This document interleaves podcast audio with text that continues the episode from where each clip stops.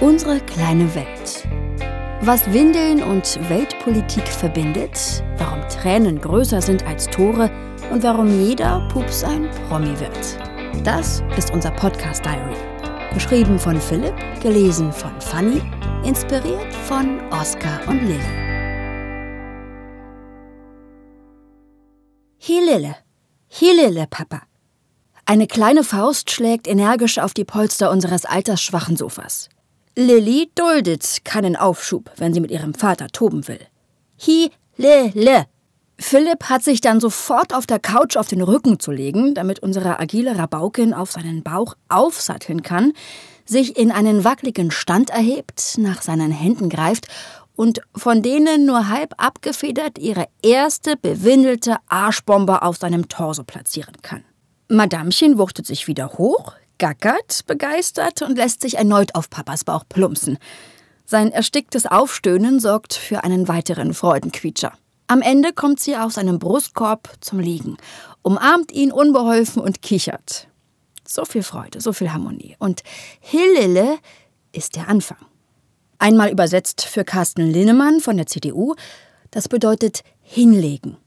Und mit Fug und Recht könnte man behaupten, dass Lilly damit durch das Raster fällt, das der Chef der Unionsmittelstandsvereinigung vor der Einschulung aufspannen möchte. Ein Kind, das kaum Deutsch spricht und versteht, hat auf einer Grundschule noch nichts zu suchen, hatte Linnemann schlagzeilenträchtig in einem Gespräch mit der Rheinischen Post formuliert. Wir kommen auf das Zitat später zurück. Im Sommerloch sind Journalisten jedenfalls dankbar für solche Zuspitzungen und deshalb waren Linnemann die Aufmacher der Medien und die Tabellenspitzen der Online-Klick-Auswertungen gewiss. Die bislang heftigste politische Debatte des Sommers, konstatierte die Welt. Und Linnemann machte selbst einen überraschten Eindruck, welchen Meinungstsunami er losgetreten hatte. Bei uns ist Linnemann noch eher gelassen aufgenommen worden. Lilly ist anderthalb. Ihre sprachliche Entwicklung kann noch ein paar Jährchen in aller Ruhe Früchte tragen, ehe sie sich einer wie auch immer gearteten Sprachprüfung nach Linnemannscher Vorstellung stellen müsste. Und der Große quasselt und plappert mit seinen vier Lenzen schon jetzt mehr und nachdrücklicher, als seinen Lehrern in drei Jahren lieb sein dürfte. Aber das sind nur wir. Andere haben über Linnemanns Vorstoß eine heftige Debatte geführt, die von drei Reizwörtern befeuert wird. Erstens Bildung, zweitens Kinder und schon über diese beiden Komplexe kann man sich ja herzlich auseinandersetzen. Und das dritte Triggerwort ist Deutsch. Wer unsere derzeitige Debattenkultur verfolgt, der weiß, da brennt die Lunte schneller, als man gucken kann. Und sie brannte bis zur Explosion.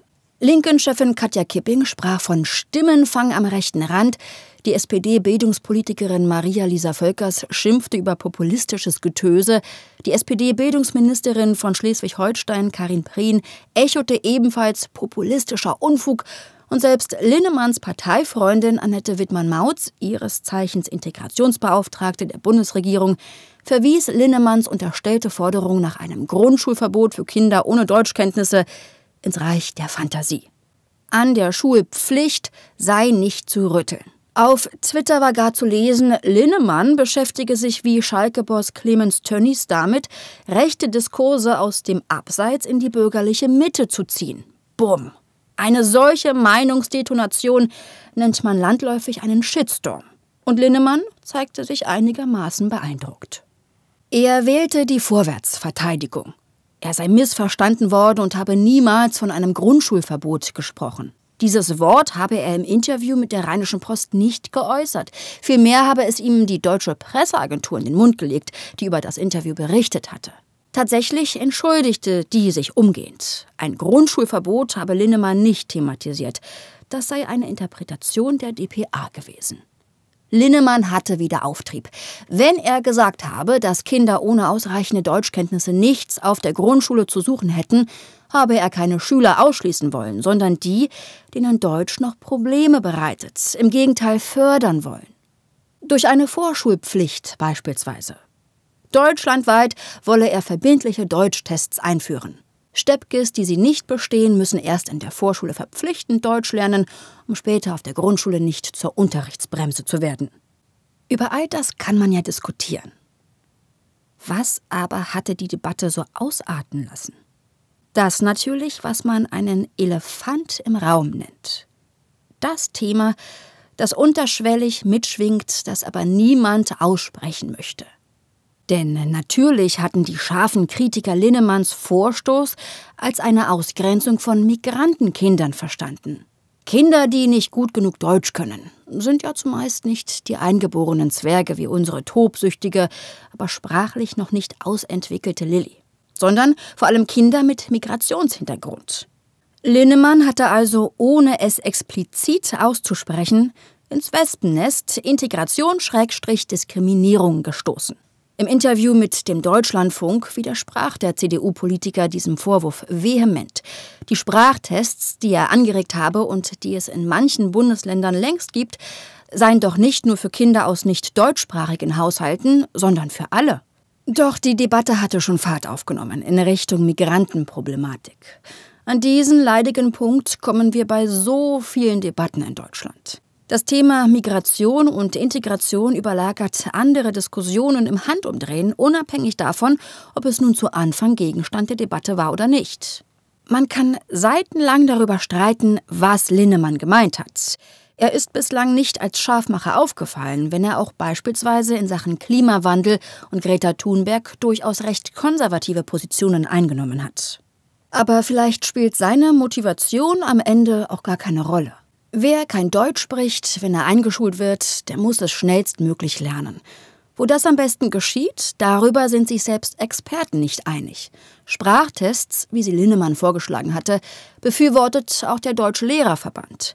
Sein Präsident Heinz-Peter Meidinger spricht von etwa einem Fünftel bis einem Viertel der Erstklässler, die nicht gut genug ihre künftige Unterrichtssprache beherrschen. Damit kämen die Schulen aber recht gut klar, entgegnet der Grundschulpädagogik-Experte der FU Berlin Jörg Ramseger.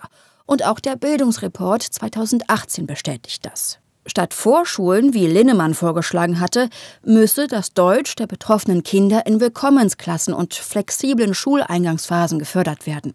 Eine Vorschulpflicht sei angesichts dessen gar nicht notwendig. Prominente Deutsche mit Migrationshintergrund haben diese Position unterstützt. Die Berliner Staatssekretärin Safsan Schäbli beschreibt ihr erstes Grundschuljahr als nicht einfach. Allerdings habe sie in der ersten Klasse dann richtig Deutsch gelernt. Die türkischstämmige Rapperin und promovierte Linguistin Lady Betray, die mit bürgerlichem Namen Rayan Shahin heißt, stimmt Schäbli zu. Sie habe in der ersten Klasse besser Türkisch als Deutsch gekonnt und sei trotzdem auf Gymnasium und Universität gelandet. Und die Präsidentin des baden-württembergischen Landtags, die Grünen-Politikerin Muhterem Arash, die ebenfalls aus der Türkei stammt, schrieb auf Twitter, ich sprach kein Deutsch, als ich als Zwölfjährige in die Hauptschule kam. Als meine Nebensitzerin in der ersten Stunde sah, dass ich die Matheaufgabe gelöst hatte, durfte ich sie an der Tafel vorrechnen. Später habe ich ein Steuerbüro aufgebaut und wurde Präsidentin. Diese Einzelbiografien halten viele Experten für beispielhaft. Claudia Maria Riel, die Leiterin des Instituts für Deutsch als Fremdsprache an der Ludwig-Maximilians-Universität München, wird in der Welt wie folgt zitiert. Ich habe mich sehr über den Vorstoß von Herrn Linnemann geärgert. Unsere Studien zeigen, dass Kinder im Alter von sechs, sieben Jahren sehr schnell Sprachen lernen. In einem Münchner Modellprojekt sei die Sprachentwicklung von Flüchtlingskindern, die Regelschulklassen besuchten, gemessen worden. Bereits nach einem Jahr sprachen viele von ihnen gut Deutsch, obwohl sie bei Null gestartet sind. Tatsächlich sind sich Linguisten einig, dass die Phase zwischen zwei und sieben Jahren der beste Zeitpunkt für Kinder ist, eine Zweit- oder gar Drittsprache zu lernen. Riel plädiert deshalb dafür, Kinder, die nicht genug Deutsch können, mit allen anderen gemeinsam einzuschulen. Und tatsächlich kennen auch wir das aus dem Kindergarten. Zwar nur aus dem Kindergarten, aber wir kennen es. In Oskars Gruppe waren bei der Eingewöhnung bei weitem nicht alle Kinder auf demselben sprachlichen Entwicklungsstand. Logisch. Jetzt, drei Jahre später, hat sich das weitgehend angeglichen. Kinder, die gut Deutsch können, scheinen also ihre Mitschüler, die die Sprache weniger gut sprechen, zu fördern und zu motivieren. Das klingt einleuchtend und insofern stößt Linnemann möglicherweise ins Leere. Was aber passiert an Schulen mit einem Migrantenanteil von über 80 Prozent, wie sie in Berlin und anderen urbanen Regionen Deutschlands durchaus vorkommen? Hier konstatieren Lehrer durchaus, dass Schüler eher die Fehler anderer Schüler in der Sprachentwicklung annehmen. Und interessanterweise hatte bereits Anfang des Jahres ein bestimmter CDU-Politiker eine Migrantenobergrenze für deutsche Schulen von etwa 35 Prozent gefordert. Wir ahnen es, Carsten Linnemann. Und natürlich war die Debatte dort ganz genauso geführt worden. Hier geben ihm Experten durchaus recht. Der zuvor schon zitierte Grundschulpädagoge Ramseger von der FU Berlin sagt ebenfalls ganz klar, Zuwandererkinder müssten besser verteilt werden. So, wir stellen fest, diese Debatte ist anstrengend und vielschichtig, wenn wir uns ihr stellen und nicht in die üblichen Reflexe verfallen. Schüler mit ausländischen Wurzeln pauschal zurückzustellen, nimmt ihnen die Chance, sich in der Schule mit ihren Altersgenossen zu entwickeln und von ihren Freunden zu lernen. Auf Schulen, wo ein Großteil der Kinder kaum Deutsch spricht, gibt es aber diesen positiven Aspekt vielleicht nicht. Das ist das Spannungsverhältnis. Offenbar müssen wir ausländische Schüler auf unseren Schulen in einem gesunden Maß verteilen. Sonst entstehen in der Tat Parallelgesellschaften, in denen auch unsere Sprache leidet. Wie diese Verteilung stattfinden soll, wie wir Migranten in unserem Land, also im wahrsten Sinne des Wortes, integrieren, statt sie zu ghettoisieren und uns über negative Folgen zu wundern, ist das, worüber wir debattieren müssen. Wenn Menschen mit ausländischen Wurzeln fast ausschließlich unter sich bleiben, lernen sie weder die Sprache unseres Landes noch, was unser Land im Jahr 2019 ausmacht. Wenn deutsche Eltern ihre Sprösslinge panisch auf Privatschulen anmelden, wo die Ausländerrate gleich null ist, dann lernen ihre Kinder nichts über andere Kulturen und eben auch nicht über das, was unser Land im Jahr 2019 ausmacht. Einwanderungsland hin oder her, das wird ja auch emotional diskutiert. Menschen emigrieren in unser Land. Entscheidend, nicht für sie, für uns alle, ist, ob sie hier auch ankommen. Lilly hat wie so oft recht. Hillele. Zusammen über dieses Thema reden, notfalls ein bisschen toben, uns balgen, aber im Grundgefühl, dass wir jetzt zusammengehören. Hillele ist der Anfang. Unsere kleine Welt, unser Podcast Diary. Alle zwei Wochen, manchmal schneller, aber immer weltaktuell.